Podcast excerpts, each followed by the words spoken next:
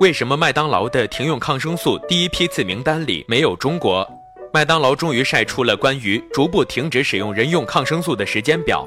八月二十三日，麦当劳宣布，公司将于二零一八年起要求全球的肉鸡供应商开始逐步停止使用人类抗生素。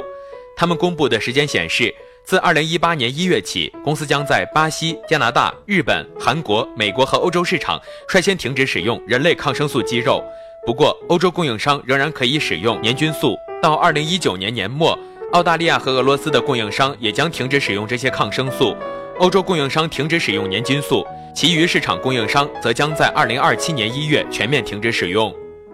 等等，作为麦当劳第三大市场的中国，却并没有出现在第一批次名单里。麦当劳要使用人用抗生素这事儿，近年来几乎成了年经帖。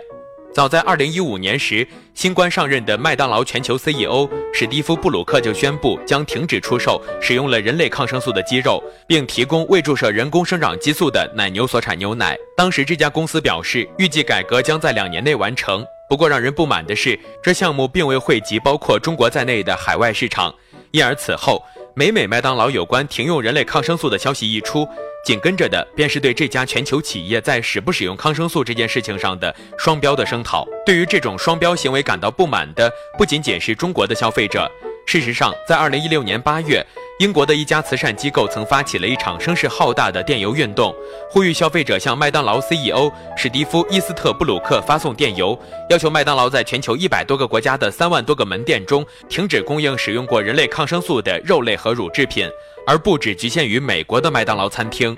当时，麦当劳回应称，这是一个渐进的过程，为其设立时间表还为时尚早。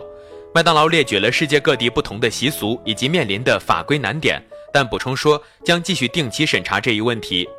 但是在今天给出的这份时间表里，中国麦当劳停用人用抗生素的议程仍不在其列，是歧视还是实际操作中确实有难点？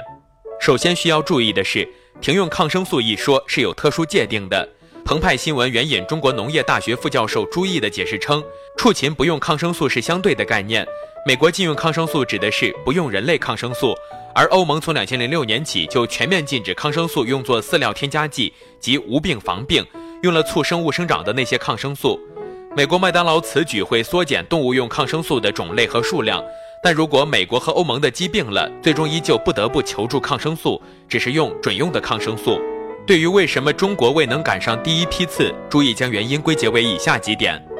其一，在于中国的抗生素来得容易，价格低廉，是当抗生素生产大国。其次，中国人对抗生素耐药性的认识不足，使得其在中国的使用基础太深得人心，人也用得很厉害，家禽牲畜更是如此。第三，中国养殖的条件参差不齐。养殖者本身对抗生素的警惕性不高，加上一些养殖环境方式未达标，短时期还达不到完全停用抗生素的要求，这就导致中国要想跟上国际步伐，在饲料中停止添加抗生素，道阻且长。对于我国实现饲料禁抗的难点，中国农业网也曾有文章做出过总结。除了政策监管上的问题，以及上文注意提到的对抗生素使用的严重依赖心理之外，还有非常重要的两点在于。其一，当前我国饲料营养研究对于无抗饲料基础营养做的研究不足，饲料无抗后对于动物的影响，如何通过营养调控的手段加以缓解和解决？这不仅需要饲料企业自身加以研究，还需要更多的科研所进行大量的基础性研究。其二，目前市面上替抗产品多，而综合替抗方案少，而从当前的试验结果来看，单纯一种产品是很难完全代替抗生素功效的。反正如此这般，综上所述，短期之内，中国麦当劳的肉鸡供应商是不太可能停止使用人类抗生素。听上去很危险的样子，嗯，给你支个招，那就是不吃啊。